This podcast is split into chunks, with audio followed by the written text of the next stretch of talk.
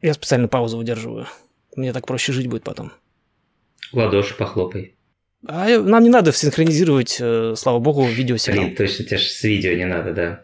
Я пока не дорос до туда до видео. А до аудио дорос. Специально для вас до 29 декабря по промокоду «Летучий случай» скидкой на любой авиатренажер Dreamaier в любом из 11 городов России, 10%. Подробности и сам промокод в описании.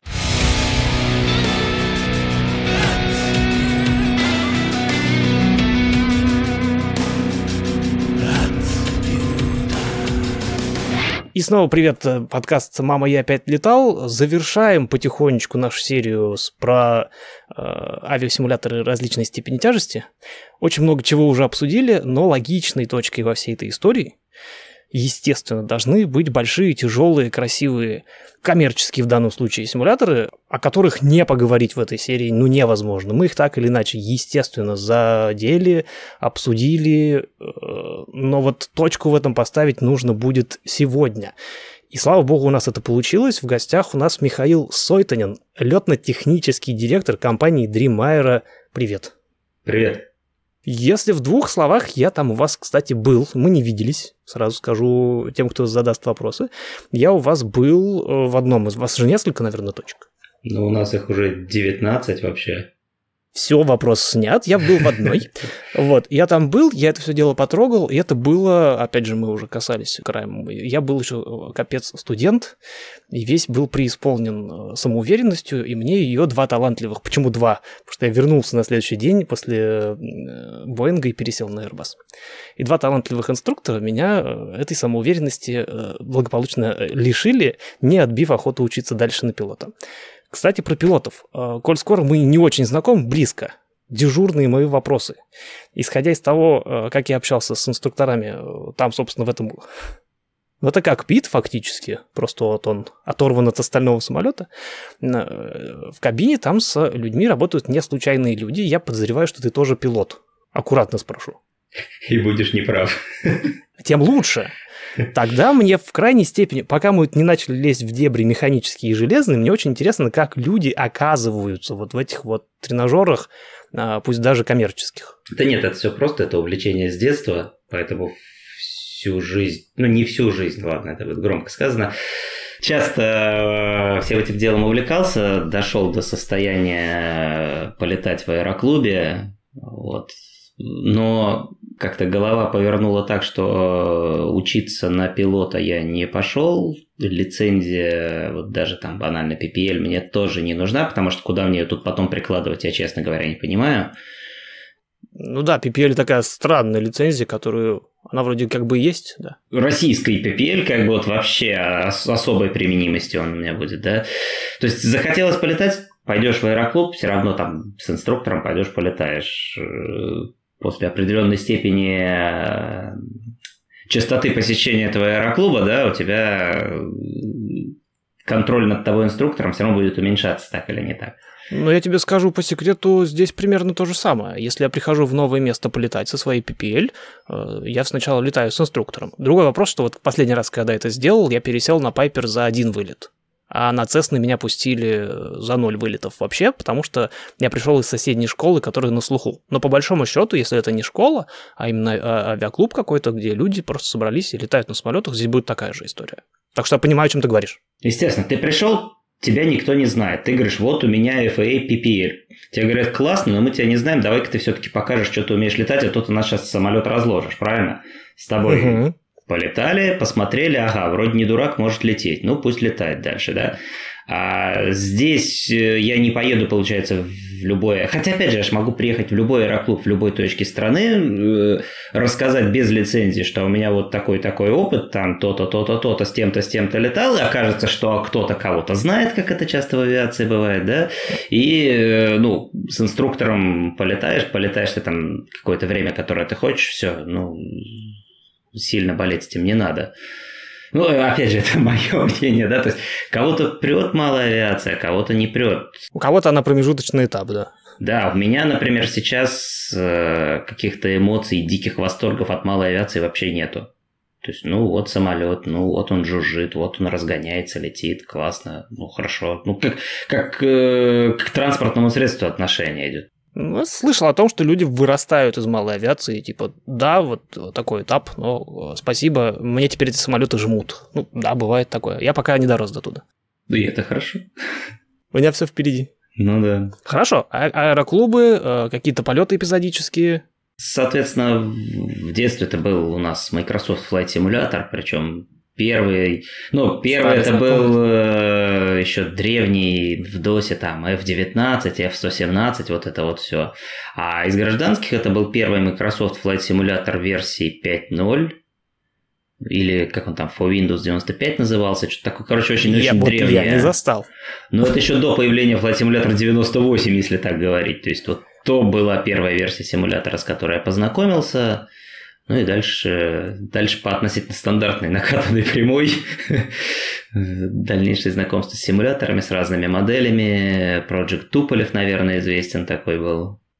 Краем уха, опять же. Я в свое время в детстве э, и в юношестве, в студенчестве, я летал на этот самый, господи боже мой, Ил-2 штурмовик. Ага. Э, Причем на том этапе, я был никто и нигде вообще. И для меня это был страшный... Я сейчас понимаю, что это достаточно аркадная штука, но тогда это для меня был реально страшный симулятор, потому что там можно было включить поддержку такого количества рукояток, до которого я сегодня еще даже не могу все, всех их понять. Э, винт переменного шага для меня был просто огромная загадка. А все, что там вот до вот эти вот э, Microsoft, у меня Flight Simulator начался с, вот с последнего, вот который, как он называется, 2020? Угу. Вот я на нем сейчас летаю. Угу. И это, походу, был первый. Ну, у меня тоже, получается, боевые были первые э, зарубежного производства, потому что российского тогда еще ничего не было. Но гражданские тоже были. Ну и вот исходя из всего этого, в 2014 году открывалась компания Dreamera, куда я попал по объявлению, э, как пилот-инструктор. Мотайте, кстати, себе на ус. В такие места можно попасть по объявлению. Продолжаем. Банально, да, у меня сейчас, например, есть открытая вакансия.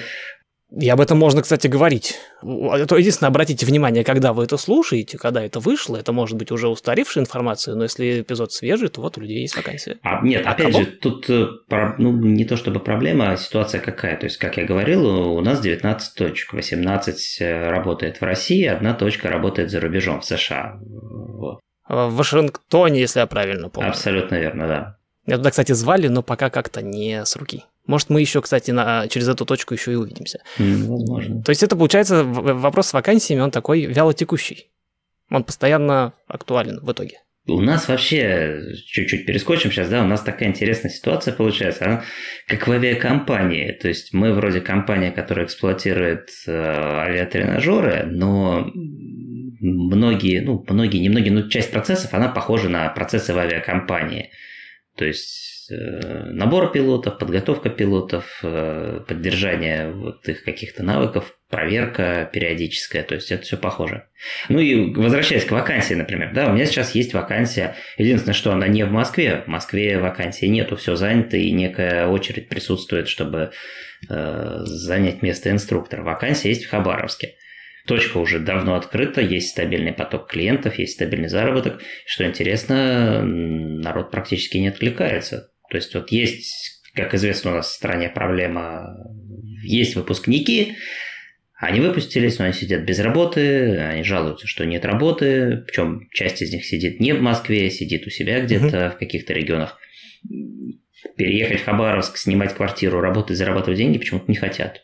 Ну, вот. Возможно, мы вернемся сейчас, сделаем петлю и вернемся к этому вопросу. Единственное, что я на данном этапе предположу, что, скорее всего, есть в голове какое-то ощущение у людей, в том числе. И у меня, например, сейчас он тоже появилось, что необходима какая-то квалификация для того, чтобы туда прийти. И для того, чтобы понять, так это или нет, мы вернемся к тому, с чего мы начали. И я так понимаю, ты на заре возникновения, в принципе, вашей организации попал туда действительно по объявлению. Как вообще? С чем? Вот, с чем ты пришел? Туда же надо что-то принести в конце концов. Я, я не понимаю, как можно с улицы туда попасть. Я внимательно прочитал объявление просто вот и откликался на него. Очень напоминает, как я в свое время в Ростелеком, он тогда еще, господи боже мой, Сибирь Телеком это тогда назывался, устроился за 15 минут. Я просто принес туда этот свой диплом бакалавра тогда еще физики. Мне сказали, о, да-да, мы тебя берем на работу. Я говорю, в смысле берем? Я говорю, я уже начал э, работать против себя, говорю, я же даже не знаю, что такое сеть. Для меня сеть страшное слово. Как я буду работать у вас? Говорит, если ты на физфаке отучился, мы тебя научим всему остальному. Вот я тоже так, я просто пришел как-то вот вдруг не собирался вообще. Ну, у нас не совсем так, что мы всему научим остальному. То есть, а, принцип какой? У нас э, требования определенные, естественно, есть. То есть, это либо наличие лицензии какой-либо, PPL, CPL, ETPL, там все что угодно. Вот. Либо мы готовы в каких-то регионах э, рассматривать людей, то, ну, образно говоря, симмер, да, но хорошо понимает самолет. То есть грамотные симмеры, они же существуют, они есть. Вот. Они есть. Я, да, я согласен. Да, и э, они могут хорошо, с интересом и рассказывать про самолет, и работать как инструктор. Вот, я ни в коем случае не против таких людей, сам такой получается, да, то есть это нормальная ситуация. Есть определенные требования. Да, в той же Москве, например, у меня все там, кто в кабинах сидят, они все с лицензиями, с той или иной, но с лицензией. Вот. Э, ну, Москва рынок труда немножко другой. То есть пришлось таким образом, э, грубо говоря, фильтровать кадры, потому что ну, очень много кандидатов, и есть с чего выбрать, правильно понимаю? Ну да, то есть к тебе приходит, э, не знаю, там списанный по здоровью относительно молодой 40-летний пилот, который, там, не знаю, 10 тысяч, 5 тысяч на 737-м Боинге отлетал. И идет он к тебе на позицию пилот-инструктора Боинга 737. И, не знаю, выпускник из Бугуруслана, который в следующем году найдет работу и уйдет от тебя. Ну да, есть разница. Согласен. Кого я выберу? Тут вариантов-то даже нету. Кстати, э, хорошую тему сейчас задели. Я об этом даже не подумал, э, потому что лексики такой не было, не связывал точнее я. И вот ты сейчас говоришь пилот-инструктор. А что у них написано в трудовой книжке, если не секрет? Они же, ну, по большому счету, не, не функции пилота-инструктора выполняют там. В трудовой книжке так и написано пилот-инструктор. Вот это сюрприз сейчас для меня. То есть фактически у них продолжается пилотская карьера, когда а, они вот работают налет в таком... не фиксируется. Это другой вопрос. Давайте. Нет, мы будем разделять. Понятно, что налет не фиксируется, они... Э, потому что все-таки это коммерческий симулятор, если я правильно, опять же, формулирую сейчас. Юридически э, наши симуляторы, они даже не считаются симуляторами, юридически угу. аттракционы. Вот я, я это и пытался сформулировать, просто да. немножко вот именно в далеких формулировках. Но тем не менее, у них, э, у этих инструкторов написано пилот-инструктор. Так же, как у тебя написано летный, э, летный технический директор. Да, так и написано. Класс. Это же Кстати, здорово. рекомендую всем, можно же отказаться от э, бумажной трудовой книжки перейти на электронную. Ну, я условно говорю. Нет, когда я говорю трудовая книжка... Это... И написано будет в электронном виде тогда, да. Да, это привычка просто, такая фигура речи, естественно. Хорошо, то есть в твоем случае, и я так понял сейчас из твоего э, объяснения, и сегодня это тоже не исключение, особенно в регионах, в твоем случае ты из симуляторов настольных, назовем их так, мы, мы их так разделили, настольные и угу. габаритные. Это я условно говорю. То есть ты, ты пришел туда и э, сегодня инструктируешь в том числе э, как, клиентов.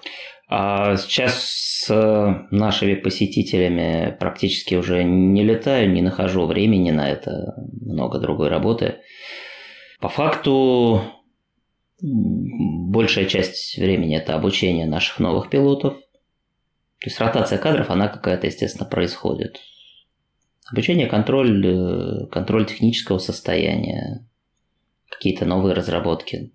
Я почему так дотошно, на самом деле, все-таки насел э, на эту часть, на ознакомительную, потому что меня, например, я, понятно, что я знакомлюсь за, кадр, за кадром, нету никакого кадра, за записью. Отложился в памяти ролик, он недавно, кстати, вышел, по-моему. Это же ты там сидишь в, э, в этом же самом симуляторе, по-моему, в Боинге, с кучей какой-то отказов, а, которые идут практически один за другим э, в этом в сценариях. Чуть ли не руками они накидываются там снаружи с планшета. Тоже мне, кстати, понравился этот момент, когда человек просто берет. Все так и происходит. Да. Именно так и было. И да. Я не, не скажу, потому что, опять же, у меня глаз не наметан, насколько это было профессионально, но, по крайней мере, это было уверенно. Э, понятно, что там были, они были заявлены как невывозимые э, ситуации, и там, конечно, все закончилось виртуальной аварией, но в целом как бы все создает, создавалось впечатление, что ну, человек понимает, что делает. Не, ну, кстати, с этой виртуальной аварией э, специально даже потом э, с ребятами связывались, ну, с нашими там друзьями, кто летает где-то, да, угу. что, ребята, а если вот на большом вашем профессиональном сертифицированном тренажере вот делаем такую же ситуацию, там максимальная взлетная масса, отказ одного двигателя на V1 и там сразу на отрыве сдвиг ветра, что произойдет? Ну, и ответ был такой же, в принципе, как у нас, что, ну, значит, ребят, сегодня не ваш день просто, вот и все. То есть, э, тренажеры-то ведут себя примерно одинаково по смыслу при, при создании этих. Там, на самом деле, в том ролике он получился интересный, ну, в том плане, что вот много каких-то отказов, я с ними как-то боролся.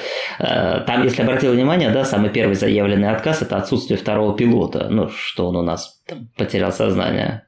Ну, это, я так понимаю, условность просто производства. Иначе было бы не так весело. А, да, в связи с этим как раз можно ответ, э, отметить, ответить, э, ответить заодно, да, многим комментаторам, которые у нас там отметились э, под роликом. Отлично. Что вот я тут не сделал то, тут не сделал это. Да, действительно, мы, ну, во-первых, мы реально не договаривались с инструктором, что и где он мне будет накидывать. Там до смешного даже один отказ он что-то накинул, и получившаяся реакция на него, он сам ее не ожидал, что получится вот так вот. То есть я сам там ну, то есть инструктор, который накидывал отказы, не ожидал. Я тем более, естественно, этого не ожидал. Какие-то вещи, естественно, я тупо забыл э, по тем действиям, которые надо делать. Опять же, э, ну, мы сейчас про Boeing говорим, да, там существует QRH, Quick Reference Handbook, то есть э, по-русски это как было сборник действий в особых ситуациях, по-моему, это называлось. Ну, короче, ну, что-то да. пошло не так, открываешь эту книжку, ищешь раздел, что именно у тебя пошло не так, и пошел выполнять чек-лист. Ну, как у нас Самолеты... на Цесне есть просто буквально там на формате А4 несколько чек-листов, но у нас и систем поменьше, мягко говоря. Да, ты на Цесне же обязан эти чек-листы знать наизусть Но... по причине того, что ты один в кабине. Согласен? Да. Ну или очень быстро выдернуть их от, из нужного места, пробежав этот, который ABC. Э, то есть я говорю, что у нас скорость, э, место посадки, э, быстрый, быстро флоу по органу управления и выдернуть вот эти чек-листы и начать их читать. Понятно, что в Боинге ну, невозможно да. этого сделать, потому что, во-первых, там надо, есть процедуры, которые нужно помнить в принципе, а с другой стороны, есть такие процедуры, которые, ну, они реально длинные и зависят от того, в каком порядке что отказало, и поэтому целая книга. Это вот это я видел где-то в других роликах, естественно. Но принцип-то один и тот же. Боинг это, ну как и Airbus, это гораздо более процедурный самолет, чем Cessna. То есть на Цесне, ну, образно, на Цесне у тебя отказало абсолютно все. А что такое абсолютно все? Скорее всего, она все равно продолжит у тебя, по крайней мере, прямо лететь. И, возможно, вряд ли у тебя заклинит сразу и элерон, и руль высоты, и вообще, ну, как бы, маловероятно. Ну, именно этим я своих пассажиров обычно и успокаиваю. Да, ты как-то куда-то полетишь. У Боинга, по сути, то же самое, но не может сразу все куда-то увести в какие-то стороны, что он начнет падать и не контролироваться. Это уже что-то из ряда вон выходящее. А дальше получается, что вот эта книжка QRH, она занимает там минимум 250 страниц, и как ты их запомнишь? Никак. И у Боинга есть э, в части чек-листов есть э, так называемые memory items, то есть несколько пунктов, бывает 1-2, бывает 5, которые надо сделать по памяти, а дальше, дальше уже по книжке идешь. То есть они как выигрывают время формально. Ну да, там, не знаю, пожар двигателя, у тебя там чек-лист, там, не знаю, на 20 пунктов, первые 4 надо сделать по памяти, а остальное уже спокойненько по книжечке, которую должен достать второй пилот, должен ее читать. Угу. Опять же, QRH написан грамотно, там, то есть на, прям написано, что так, у вас вот еще раз, типа, напоминаем, что у вас там нет гидросистемы А, значит, у вас на посадке не выйдет вот это, вот это, вот это, вот это, типа, будьте к этому готовы. То есть даже это не нужно помнить? Не нужно, Отлично. да. Боинг, ну, логично, то есть, как бы, кто писал QRH, да, компания-производитель, где есть какие-то, как, как бы, компания-производитель самолета, но по-любому там есть какие-то психологи, которые вообще задумываются о том, а как человек будет взаимодействовать с этой инструкцией, да, что вот он в шоке, вот у него происходит что-то неординарное на самолете, и вот чтобы все произошло гораздо лучше, да, все пишется в одном месте, mm-hmm. а не то, что как там, не знаю, я, конечно, не работал вот напрямую с советскими инструкциями, да, но мне почему-то создается ощущение, так, вот это посмотри в той книжке пункт такой-то, это в той книжке страница такая-то. Нет, они просто еще раз прописывают важные, важные сейчас тебе напоминания в этом месте. Вот, поэтому банально у меня там в том видео было приводнение. Да, кстати. я вот, у меня, мы, мы там даже вставку сделали, что единственное, что я помню из приводнения, что надо его сажать с тангажом 1, э, ну, 10-12 градусов. Куда там, какой клапан, в какое время, сколько держать, не держать, э, времени у меня на это там просто не было, помощника не было, мне надо было куда-то вообще направить самолет, понять, что он как-то куда-то летит. Вот э, с этим справлялся, остальное просто было отброшено из головы как, как за ненадобностью. Вот примерно так. От себя замечу, что, наверное, как зритель исключительно, даже не как э, начинающий пилот, если бы все было прям по книжке и четко по инструкциям, было бы даже скучновато, наверное. А тут получилась такая живая ситуация, которую я специально вбрасываю э, обязательно в копилку наших э, слушателей аэрофобов. Такая ситуация крайне редкая, чтобы в кабине вот остался один человек и ничего, и все при этом стало плохо. Но вот... И мне кажется, такой ситуации даже и не было. Ну, да, нет, ну, я сейчас ну... не буду про них говорить, я... А, ты вот те 17 ситуаций вспомнил, да? Ну, не все 17. Э, я, я, я люблю говорить о том, что, во-первых, у меня настольная книга «Как погибают пилоты», и я там много уже чего вычитал. Я ее очень люблю. А во-вторых, вот этих роликов, где разбираются как раз-таки катастрофы, а пилоты очень любят их смотреть, потому что они кладезь информации сконструктивно, не потому что нам приятно смотреть, как другие самолеты э, исчезают, а потому что там много всего можно потом повытаскивать, в том числе для себя, даже если человек летает на Цесне. Потому что там факторы, ну, человеческие, они примерно все те же самые. Просто вот масштабы разные. И аэродинамика одна на всех. Тогда же получилось веселее на самом деле, потому что когда пилот один, и вот эта большая птица, пусть даже воображаемая, ее сзади там нету нигде, она вот вся в руках, ее нужно срочно вытаскивать откуда-нибудь, она получается живее и веселее. Поэтому я этот ролик и запомнил, на самом деле, по большому счету. Мы оправдались перед э, всеми э, комментаторами. Так и было запланировано, так приятнее смотреть. И хорошо, что вы их там пишете. Э, я люблю говорить о том, что комментарии, они продвигают э, и, и видеоролики, и в Инстаграме э, все эти рилсы и так далее. Это только на пользу. Мы, повторюсь, задели, естественно, все эти симуляторы, в том числе коммерческие и тренировочные, которые для нас, для обывателей, одинаковые абсолютно потому что что там, сейчас же YouTube, сейчас все можно посмотреть, если не руками потрогать, по крайней мере, то посмотреть. И вот эти вот э, большие железные качающиеся штуки в фасилити какой-нибудь огромной авиакомпании, которые там рядами стоят вот так вот и тренируют круглыми сутками, прошу заметить. Они не простаивают, эти симуляторы, никогда, потому что там расписание расписано на месяца вперед. Ну, на неделе точно, по крайней мере. И вот эти вот коммерческие, которые стоят в торговых центрах, они для нас одинаковые. Ну, мы на них смотрим, мы не видим разницы. Но она есть. Ты сейчас раньше даже сам сказал, что вы э, сертифицированы и определяетесь, хорошо, не буду использовать эти слова, как аттракционы. Где вот эта грань проходит? Э, это э, не... Вот конкретно там тот же самый Boeing и Airbus, которые стояли в том центре, где я есть, они просто не лицензировались, не сертифицировались никогда как тренажер, или они конструктивно отличаются? но они и конструктивно отличаются, и в связи с этим они еще и не сертифицировались как тренажер. Э, начну с конца, да, то есть э, как ты человек из авиации, да, ты уже знаешь, что все, что сертифицировано под авиацию, оно имеет ценник, Точно. которому приписан X5, X10, там, не знаю сколько еще. Э, при этом вставать с сертифицированным огромным тренажером в торговый центр, чтобы каждый мог его попробовать, это нет такого смысла совершенно. Вот, то есть мы даже не пытаемся наши тренажеры сертифицировать. То есть, если мы, например, откроем требования, ну, я про Россию говорю, да, требования ФАП, федеральные авиационные правила по тренажерам, мы просто со свистом залетаем в тренажер э, третьего типа. Ну, типа процедурный тренажер, что там справа? Многодвигательного реактивного самолета. Да, который внутри у нас внезапно оказывается похож либо на Boeing 737, либо на Airbus A320, мы легко залетаем в третий тип, вот просто по всем требованиям, что там прописаны, а мы окажемся там. А, учитывая то, что у нас подвижность, учитывая, что у нас высокое сходство с Boeing 737, а, мы приближаемся к типу тренажеров номер 7, ну или по FAA это Level D, соответственно. Есть определенные какие-то, конечно же, конструктивные отличия, благодаря которым мы не вписываемся в эти требования.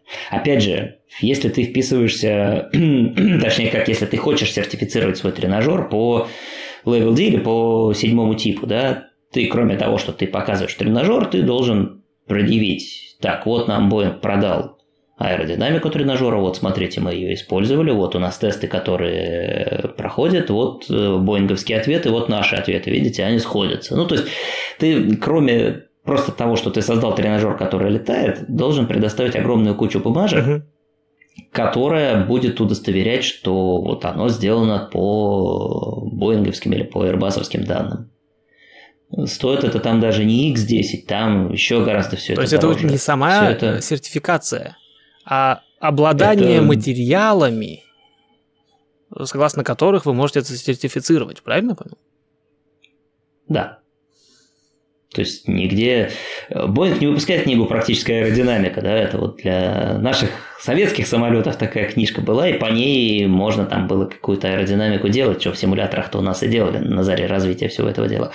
А у Боинга есть эта практическая аэродинамика для тренажеров своя, в электронном виде, естественно, там огромное количество таблиц, четырехмерные таблицы используются, даже, нет, пятимерных не было, которые дают аэродинамику.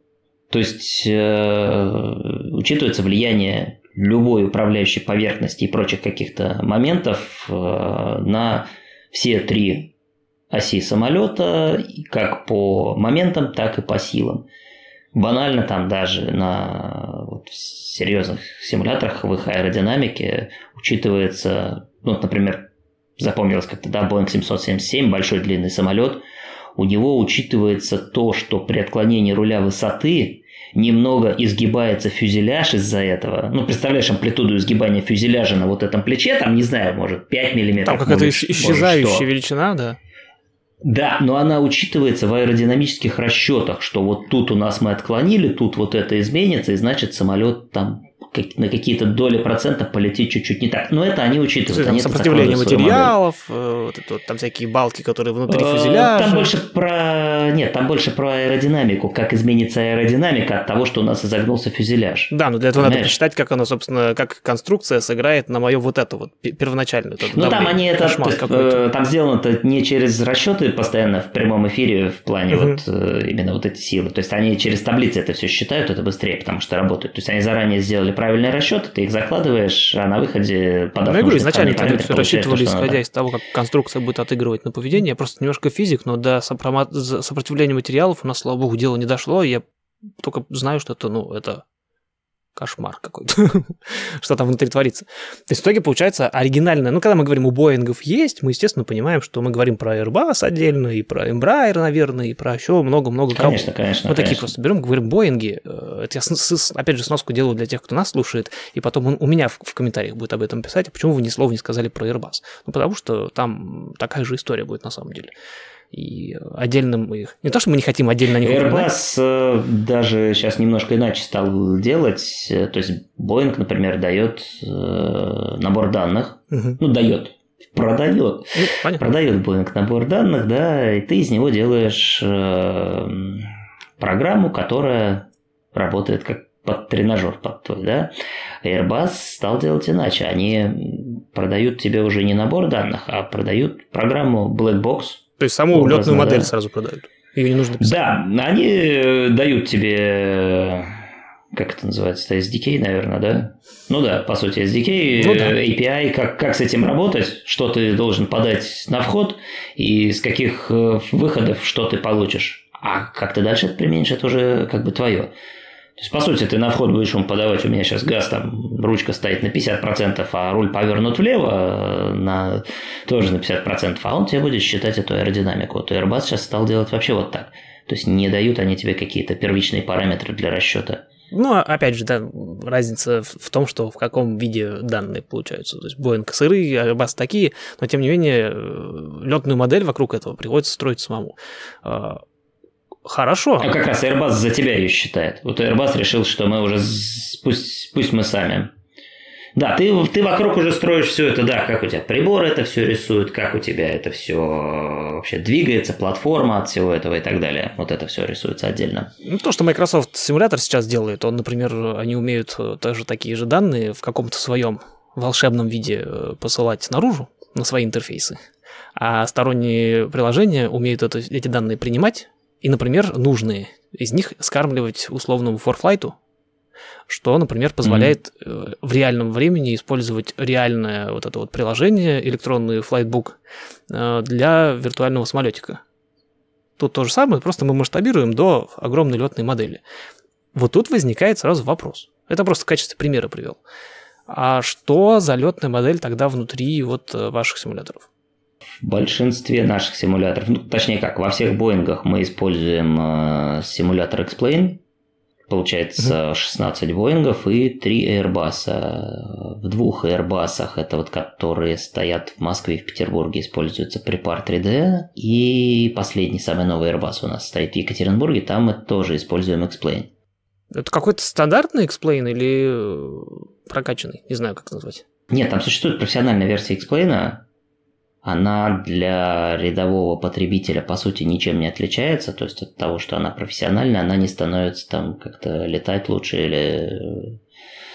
Ну, то есть математика внутри самой программы остается та же самая. Мгм. Вот. Используется уже доработанная наша модель. То есть X-Plane используется как визуализатор, как э, такой калькулятор силы моментов, которые в него отправляются.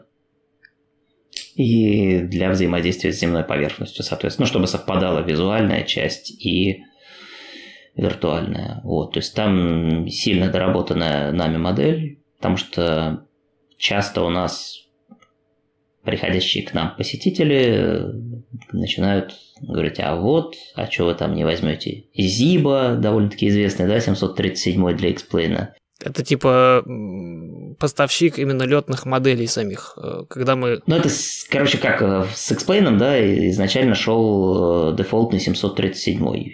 Как всегда, дефолт это хорошо, но не очень, и стал человек с ником Zibo допиливать его как-то там.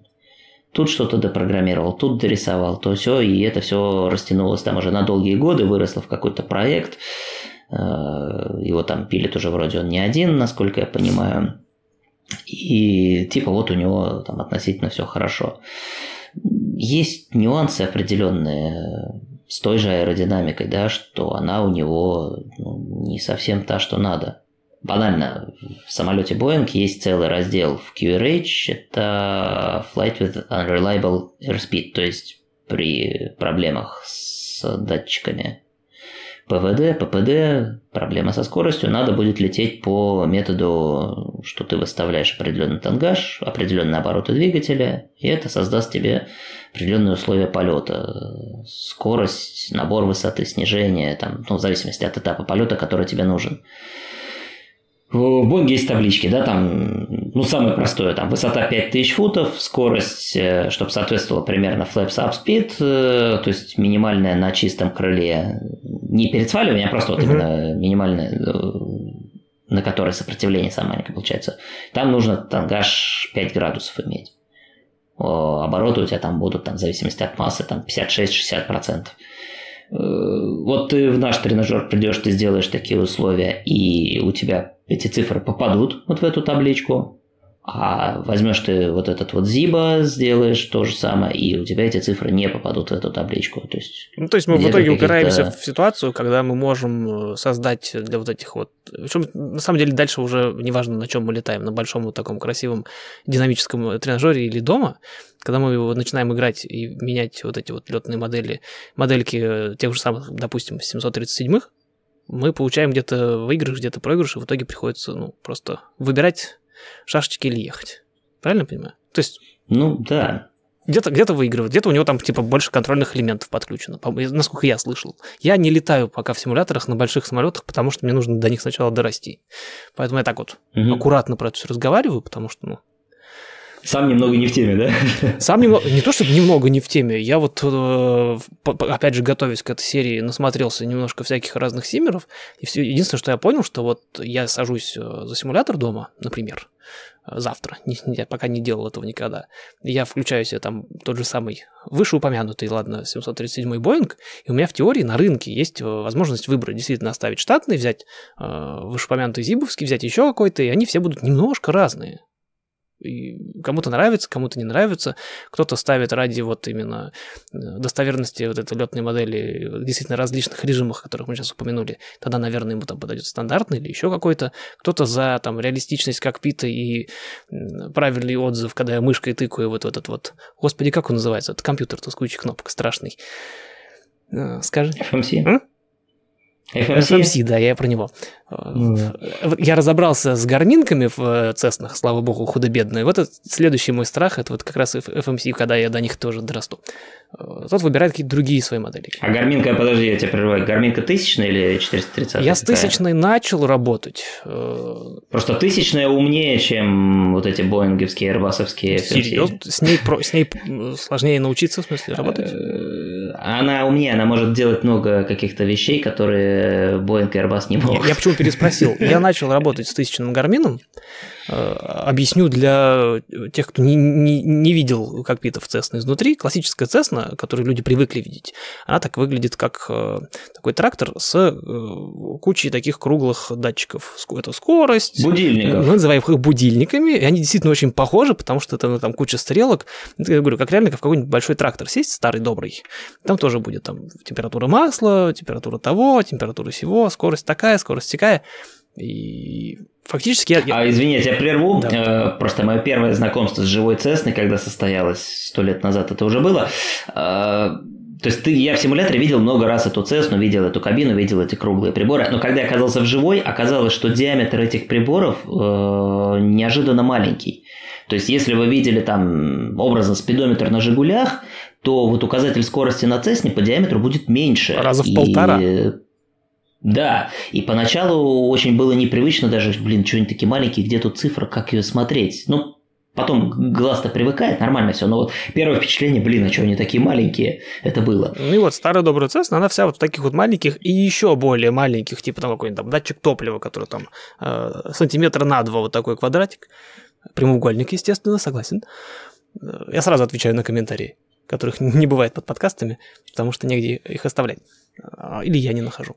Ну и вот, я, это та, та, те цесты, на которых я сегодня летаю. А G1000 это ну, фактически, я скажу, начну от понятных вещей. Это такой большая GPS, в которую все вот эти вот приборы, они искусственно еще зашиты. То есть фактически это два таких экрана. Основной, который э, показывает все параметры полета, Э, там, искусственный горизонт на него уже сразу выведен, иногда даже дополненная, дополненная реальность, как это назвать-то правильно, симулированная, Synthetic Vision, по-моему, это называется, когда все неровности и даже полосы там рисуются. А на втором экране уже вводится там навигация, допустим, э, параметры двигателя и так далее. То есть такая более... Ну, короче, это уже полноценный глаз кокпит, если выражаться, опять же, авиационным языком. Ну да, да. я пытаюсь на человеческий переводить. Я начал с ней знакомиться, единственное, что у меня сейчас под рукой, э, и слава богу, наверное, э, нету Cessna Glass Cockpit G1000, потому что Почему, слава богу? Потому что я бы на них летал бы постоянно, а они здесь, зная ценообразование местное, они были бы дороже гораздо. Поэтому хорошо, что их нет. Ну и плюс ко всему, если научился летать по э, классическим приборам, переехать на G1000, ну, не так уж и сложно, по большому счету. Сноровка нужна. Я начал летать на G1000, но виртуально. Mm-hmm. В Flight Simulator как раз-таки, я сталкиваюсь с тем, что я испытываю когнитивный диссонанс от того, что я головой понимаю, насколько ей удобно пользоваться. Потому что вот они, там все крутилки, крутилки разные, даже по форме. Скорее всего, на ощупь я не могу их потрогать. Они правильно расположены, да вот эти все кнопки. Но я их тыкаю мышкой я не получаю э, вот это вот, во-первых, тактильное, никакого, никакого тактильного удовольствия и позиционного вот этого, где все это что находится. А во-вторых, проблема в том, что приходится их крутить там или колесиком, или кликать. Ну, то есть все удобство этой системы полностью нивелируется отсутствием контроллеров к ней. Это у тебя особый вид извращения. И поэтому я получается. отказался от этого пока что. Я понял, как она работает я понял э, логику, я понял, что она на самом деле, будучи умной, такой комплексной и много в себя включив, эта система фактически несет в себе примерно тот же функционал, что вот мой классический набор приборов, на который я смотрю, не могу ничего поменять, кроме разве что давления, э, и какая-нибудь условная гарминка 530 вот их вместе сложить, получаешь G1000. Просто в удобной форме, и все, все на двух экранах, и все под рукой. Я понял логику и такой типа, Спасибо, хватит. Я больше не буду этой мышкой э, крутить. Можно сегодня, можно Возвращаясь к тому, как э, симуляторы настольные работают с данными, сегодня можно подключить наружный пульт, который будет полностью повторять. Ну, хочешь гарминку 530, хочешь э, G1000, чисто кнопочки. Хочешь, она тебе прям экран будет рисовать, ставишь его отдельно, подключаешь к компьютеру через USB, и, пожалуйста, вот все рукояточки все здесь. Более того, с момента записи прошло довольно много времени, так что такого рода девайс на базе Arduino Micro для управления Garmin 530 и 430 в Microsoft Flight Simulator был собран и протестирован. Больше подробностей в Телеграме, ссылка как всегда в описании. И единственное, нужно, опять же, как с самолетами, загрузить правильную модель туда, потому что кто там что напрограммировал, и э, я даже внутри флайт симулятора майкрософтовского сменил, по-моему, две или три гарминки, прежде чем я нашел ту, которая работает э, близко к правде. Там есть пункты, которые я уже замечаю, что вот если я хочу так-то ее настроить, мне придется в симуляторе сделать одним способом, а в реальном самолете чуть-чуть другим, потому что, ну вот, что-то... Вот нету такого, чтобы э, один в один э, люди скопировали. Что мы говорим про целый Боинг? Они 530-ю гарминку не могут собрать. Так а прикол-то в чем еще и там, двух абсолютно одинаковых самолетов по сути, не бывает, да, каждый отличается. Ну, в случае с Боингом это тяжелее, да, где у них там серия там 5000 NG там, если выпущено, то, конечно, они все очень-очень близки. Но, опять же, есть разные комплектации, разные года выпуска. Где-то стояла эта опция, где-то не стояла. Тут уже по-новому стали делать, не по-новому. Вот. Э, то есть реальные самолеты тоже друг от друга отличаются. Это нормально, ничего страшного. Единственное, нету. чего у них не будет отличаться логика, скорее всего. Там стоит конкретная версия Гармина. Опять же, я свалюсь в свою, э, в свой огород, в котором я разбираюсь то та, та же самая последовательность нажатия кнопок должна тебя привести в тот же самый экран. Это факт. А в случае там, с тем же Боингом мы вернемся в FMC, да, у него там тоже разные прошивки может стоять там какая-нибудь 9, 10, 11, 13, сейчас уже, по-моему, 15 даже стали какую-то новую делать. И в них, э, то есть если почитать changelog к ним, uh-huh.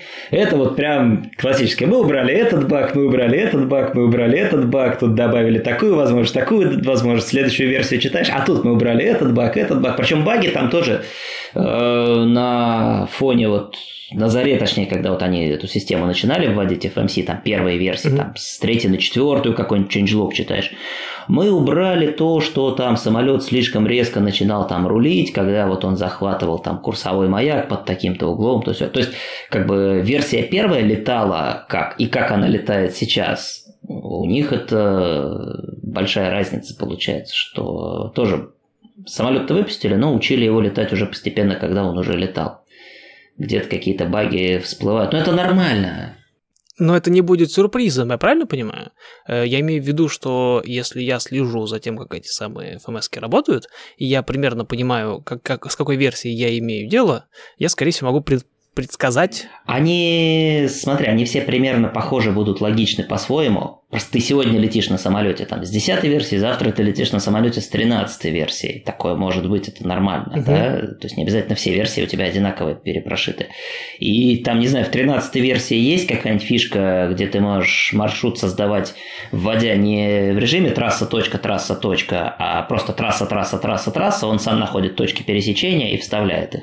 А в 10 версии такого нет. Ты начал вбивать, грубо говоря, трасса, трасса, ФМС тебя послала нафиг и сказала, я так не умею. И ты так, а, блин, надо точку вставлять. Ну, вписываешь точку дополнительно тогда. Ну, то есть, принцип вот такой будет. Не, не, конечно, вот то, чтобы сильно различалась логика, здесь надо там на себя, тут надо от себя, такого не ну, будет. Понятно, но это задокументировано в любом случае. То есть я, я при желании я могу знать заранее, не трогая руками, чем там условно 10 от условной 13 будет отличаться. Э, это даже не нужно пилоту. Понятно, не нужно, я имею в виду такую возможность. А в случае с э, тем, как э, в условном флайт симуляторе будет это все дело реализовано. Это сюрприз каждый да, раз. Да, ты не знаешь, как программист написал, да. Вот тут вопрос, что он сделал. Я ставлю, да, и я понимаю, что да, у меня раз, и я просто не могу. Хотя, с другой стороны, например, эти ребята делают очень интересные вещи, понимая, с кем они работают.